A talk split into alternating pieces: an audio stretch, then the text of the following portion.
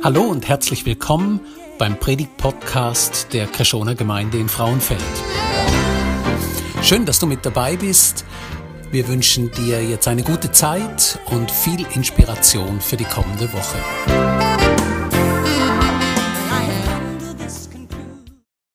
Vor einigen Jahren haben wir meine, meine Brüder und ich meinem Vater einen Gutschein geschenkt ein Gutschein für eine Wanderung. Ich war der Initiator von dieser Wanderung und ich habe gesagt, oder wir haben gesagt, wir gehen auf ein Sentis. Und als ich erfahren habe, dass der Lysigrad der Rotsteinpass mit dem Sentis verbindet, bin ich nochmal einiges mehr von dieser Idee und von dieser Wanderung begeistert gewesen. Und so sind wir losgegangen. Und irgendwann habe ich gemerkt, dass der Lisi Grat eigentlich mehr eine Felswand ist, mit einem Wägli. Und ich muss nicht sagen, ich hatte Angst. Gehabt. Nicht unbedingt wegen mir, sondern wegen meinen Brüdern und wegen meinem Vater. Und so habe ich immer wieder gesagt, hey, passet auf, habt euch gut fest, da kommt der grosse Stein. Du, bin ich ganz so übermütig. Und so sind wir sicher angekommen auf dem Sentis. Und ich war froh gewesen. Und so ein bisschen ähnlich geht es Paulus, wenn er mit den, zu den Kolosser schreibt. Er sagt ihnen nämlich auch, schaut, dass ihr nicht vom Weg abkommt. Wir sind ja immer noch in unserer Kolosser-Serie. Und heute haben wir auch eine Taufe. Und in diesem Textabschnitt, den wir miteinander anschauen, geht es um Taufe. Und weil es eine kleine kürzere Predigt gibt, werde ich den Anfang kurz zusammenfassen. Also wir sind im Kolosser 2, 6 bis 15. Und dort sagt jetzt also der Paulus nochmal, hey, passet auf, dass ihr nicht vom Weg abkommt. Tut die Beziehung zu Jesus vertiefen. Und eins muss ich euch sagen. Ich respektive Jesus steht über allem. Das sagt er nochmal. Und nachher gibt er ein Bild mit. Ein Bild von einem Baum. Ein Baum ist tief verwurzelt in der Erde, nimmt Wasser und Nährstoffe aus dem Boden und die Wurzeln geben auch einen guten Halt. Und so sagt jetzt also der Paulus, liebe Kolosser, bleibt verwurzelt in Jesus. Schaut, dass ihr die Wurzeln tief runter könnt haben. Weil Jesus ist der, der euch Energie, Kraft und Stabilität gibt. Und ich möchte heute Morgen euch zusprechen, tut eure Wurzeln tief runter zu Jesus machen. Und gerade auch die, die sich taufen nehmt das Bild mit. Jesus wird euch Halt geben und euch versorgen. Und so im zweiten Teil tut jetzt also der Paulus über die Taufe und auch über das, was Jesus am Kreuz gemacht hat, schreiben. Und er sagt Folgendes. Ihr wurdet zusammen mit ihm begraben, als ihr getauft wurdet. Der Paulus redet in Bilder und so nimmt er jetzt nochmal ein Bild. Er nimmt das Bild vom Begräbnis und sagt, wo ihr euch habt taufen das ist wie ein Begräbnis gewesen. Ich gehe nicht gerne an Beerdigungen. Und dir wahrscheinlich auch nicht. Weil es ist ein trauriger Moment, ein Moment, wo man Abschied nimmt von jemandem, den man gerne hat. Und der Paulus redet jetzt da nicht von einer physischen Beerdigung, sondern von einer geistlichen. Und der Kolosser ist klar gewesen, Sie haben an sich selber eine geistliche Beerdigung vollzogen. Sie haben nämlich gewusst, dass sie geistlich tot sind und sie haben auch gewusst, dass sie ein sündiges Leben oder Sünd in ihrem Leben haben. Und von dem haben sie wollen Distanz nehmen. Und so haben sie also eine geistliche Beerdigung an sich vollzogen. Und er fahrt weiter. Und weil ihr mit ihm verbunden seid, seid ihr dann auch zusammen mit ihm auferweckt worden. Denn ihr habt auf die Macht Gottes vertraut, der Christus von den Toten auferweckt. Also er sagt, es ist nicht bei dieser Beerdigung geblieben, sondern es hätte Auferstehung gegeben. Jesus ist am dritten Tag auferstanden. Und der Paulus sagt jetzt also, in gleicher Kraft, wo Jesus auferstanden ist, sind auch sie zu einem neuen Leben auferweckt worden. Und gerade die, die sich heute Morgen taufen die könnt euch darauf freuen. Jesus ist mit euch oder möchte mit euch ein neues Leben starten.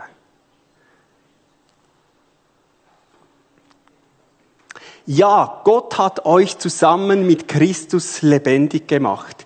Ihr wart nämlich tot. Und jetzt fährt der Paulus das an erklären, das Ganze.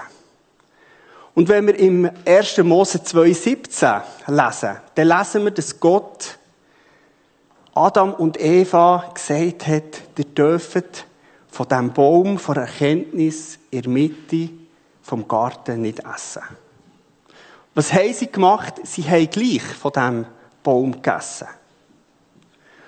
Und es heisst dort auch, ihr davon esset, werdet ihr tot umfallen. Oder werdet ihr sterben, so, werdet ihr sterben. Und ich habe so gedacht, ja, wieso sind sie eigentlich nicht tot umgefallen? Das war mein Gedanke, als ich das gelesen habe, die ersten paar Mal. Ja, sie sind schon gestorben. Aber nicht physisch, sondern geistlich. Und so haben sie aus dem Garten raus müssen und sie nicht mehr in dieser Nähe von Gott gewesen. Und sie also geistlich gestorben. Tod aufgrund eurer Verfehlungen und wegen eures unbeschnittenen, sündigen Wesens. Doch Gott hat uns alle unsere Verfehlungen vergeben. Und das ist noch etwas anderes, Tricho, nämlich die Sünde. Und wir lesen, dass wo sie nicht mehr in diesem Garten waren, Adam und Eva, dass ganz viel Sünde in die Welt hineingekommen ist. Es geht nicht lang und der erste Mord passiert. Und wenn wir das Alte Testament lesen, dann lesen wir, dass ganz viel nicht gut gelaufen ist. Aufgrund vom sündigen Verhalten der Menschen. Aufgrund der Sünde, die in die Welt gekommen ist. Und wenn wir in unsere Welt hineinschauen, vielleicht in die Zeitung oder in die Nachrichten, dann sehen wir relativ schnell, ja, da sterben Leute. Da herrscht Krieg. Aber wir können auch im Kindergarten bis zum Seniorenheim können wir schauen, da werden Leute ausgrenzt. Und selber, wenn wir unser Leben schauen, sehen wir vielleicht Orte, wo wir Habgier, Streit, Eifersucht und Neid sehen. Und vielleicht leiden wir auch an Pornografie und Sucht. Und wir merken, ja, stimmt. Die Sünde ist in dieser Welt und beherrscht uns auch. Und ich habe eine Rechnung mitgebracht mit euch. Nehmen wir mal an, du, nimm, du machst jeden Tag drei Sünden. Eines machst du vielleicht, du hast ein bisschen streiten. Manchmal nimmst du vielleicht ein bisschen mehr, als du eigentlich braucht weil du denkst, das gibt dir aber Sicherheit. Vielleicht bist du neidisch oder vielleicht auch andere Sachen. Und wenn du das jetzt mal aufrechnest nach acht, auf 80 Jahre, dann gibt es 87.600 Sünden. Also relativ viel. Und die Frage ist ja, was passiert mit dieser Sünde? Die Bibel ist da recht klar. Sie sagt nämlich, denn der Lohn der Sünde ist der Tod. Die Gnadengabe Gottes aber ewiges Leben. In Christus Jesus, unserem Herrn. Also das heisst, die Sünde, die wir in unserem Leben machen, die Verfehlungen, wir kann auch von, ja, Verfehlungen, die haben, oder aufgrund von dem haben wir den Tod verdient. Und ich möchte euch ein Beispiel machen. Vielleicht bist du auch schon ein bisschen schnell mit dem Auto unterwegs gewesen und da ist ein Bus beim Briefkasten. Als ich neu da in Frauenfeld hergezügelt bin, habe ich gemerkt, dass es gut ist, dass man ein bisschen weiss, wo die Blitzkästen sind. Gerade auf der Autobahn hat es von denen. Und wenn man das nicht weiss, dann kommt man eben so einen Bus über. Und ich gebe euch heute Morgen einen Tipp. Wenn ihr einen Bus bekommt und nicht noch mehr Probleme wollt, tut sie zahlen. Es ist wichtig. Also, es hat eine Konsequenz, wenn wir den Bus nicht zahlen, respektive wenn wir zu schnell fahren. Oder wenn wir einen Parkbus bekommen. Und so ist es auch mit unserer Sünde. Das hat eine Konsequenz. Und das ist der Tod. Und vielleicht gefällt es uns nicht. Und vielleicht gibt es auch einige, die sagen, ja, aber das ist doch eher ein Märchen. Nein, die Bibel sagt, es ist eine Realität. Wir müssen aufgrund von unserer Sünde, die wir im Leben machen, sterben. Wenn wir also am Ende von unserem Leben zum Briefkasten gehen, dann hat es da einen Brief drin. Und da steht, wir haben den Tod verdient, aufgrund von unseren Verfehlungen. Ich tue jetzt mal noch mal rein.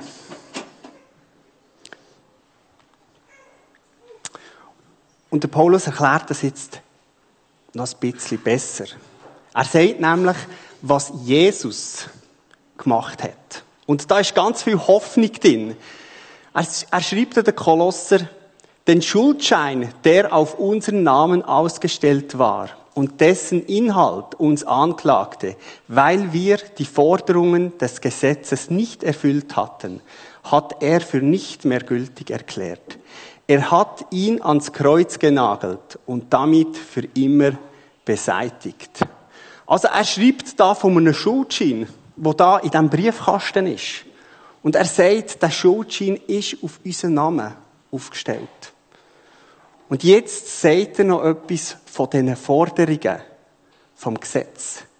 Das Gesetz tut uns anklagen, sagt, dass wir schuldig sind. Und wenn wir in den ersten Büchern Mose oder 1 bis 5 lesen, dann lesen wir, dass, es, dass Gott am Volk Israel Forderungen, ja, ein Gesetz gegeben hat. Und er hat ihnen gesagt, wie sie sollen leben. Und wir können dort immer wieder lesen, wie es heisst, wenn ihr die Forderungen des Gesetzes einhaltet, dann werdet ihr leben. Und wenn wir dort innen lesen, dann merken wir, sie haben es nicht geschafft. Sie haben nicht nach diesen Forderungen können leben, nach dem, was das Gesetz sagt. Sie sind immer wieder schuldig geworden. Und so ist es auch in unserem Leben. Und im Römerbrief, im Römer 3,20 können wir lesen, dass das Gesetz dazu da ist, zum aufzeigen, dass wir Menschen schuldig sind. Also der Fall ist klar. Und wenn wir jetzt also am Ende von unserem Leben an den Briefkasten angehen und der Brief mit der Aufzählung von unseren Sünden und mit dem Urteil sehen, dann denken wir vielleicht zuerst, ja, ich glaube, der ist so dick, der ist, glaube ich, nicht für mich. Der ist, glaube ich, für einen Nachbar. Aber wir merken, nein, das, was da im Vers 14 steht, das stimmt. Der ist auf meinen Namen ausgestellt. Und wenn wir das jetzt einfach für uns nehmen, dann müssten wir eigentlich sterben. Aber das, was Hoffnung gibt, ist, dass Jesus für uns gestorben ist. Und wir können den Schuldschein ihm in die Hände drücken. Und Jesus hat den Schuldschein ans Kreuz genagelt. Mit anderen Worten, er hat ihn als nicht gültig erklärt. Er hat ihn verrissen. Und unsere Sünden sind uns vergeben. Es hat aber noch mehr Post im Briefkasten.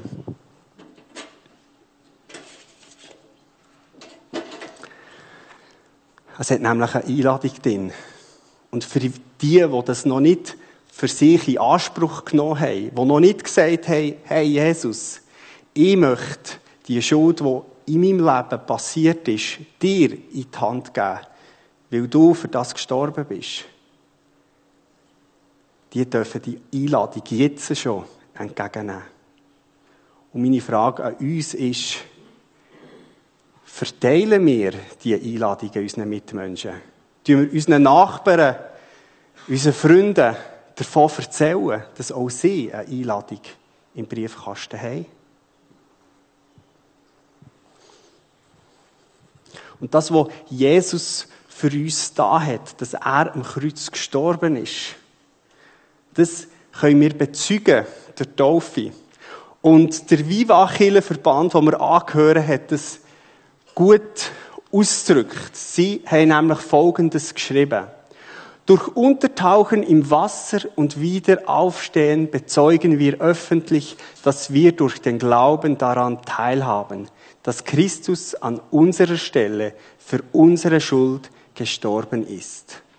Also mit der Taufe bezeugen wir das. Und es geht noch weiter. Und zu neuem Leben erweckt wurde. Unsere Schuld ist vergeben und wir leben ein neues Leben mit und für Gott. Also es ist auch ein Zeichen, dass aus dem Wasser kommt, dass ein neues Leben beginnt. Mit Gott. Mit Jesus. Und im Christus-Hymnus wird beschrieben, wer Jesus ist. Und ich finde das so stark. Da heißt zum Beispiel, Jesus ist das Ebenbild des unsichtbaren Gottes. Er steht über der ganzen Schöpfung. Durch ihn wurde alles erschaffen. Alles besteht durch ihn. Also mit dem Jesus sind wir verbunden. Und stell du dir vor, wenn du dich heute Morgen lässt, aber auch wenn du schon mit Jesus unterwegs bist. Wenn du am Morgen Vielleicht ist es Mendig, auf dem Sofa bist, ein einfaches Gebet sprichst, sprichst, vielleicht der erste Schluck Kaffee getrunken hast, deine Augen sind immer noch so halb zu. Dir kommen auch schon so ein bisschen die ersten Sorgen in den Sinn. Dann darfst du wissen, du bist verbunden mit dem Jesus, wo ein Ebenbild ist vom unsichtbaren Gott. Er steht über der ganzen Schöpfung. Durch ihn ist alles erschaffen worden und alles besteht durch ihn. Und wir werden jetzt ein Lied singen. Es ist ein Glaubensbekenntnis. Und es heißt, das glaube ich.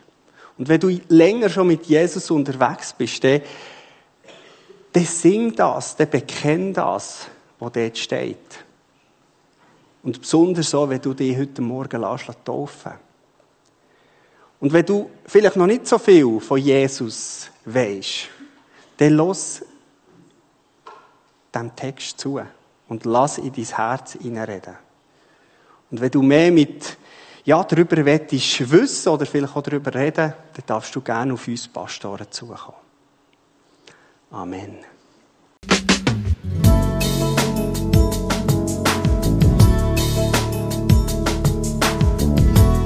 Schön, dass du mit dabei warst.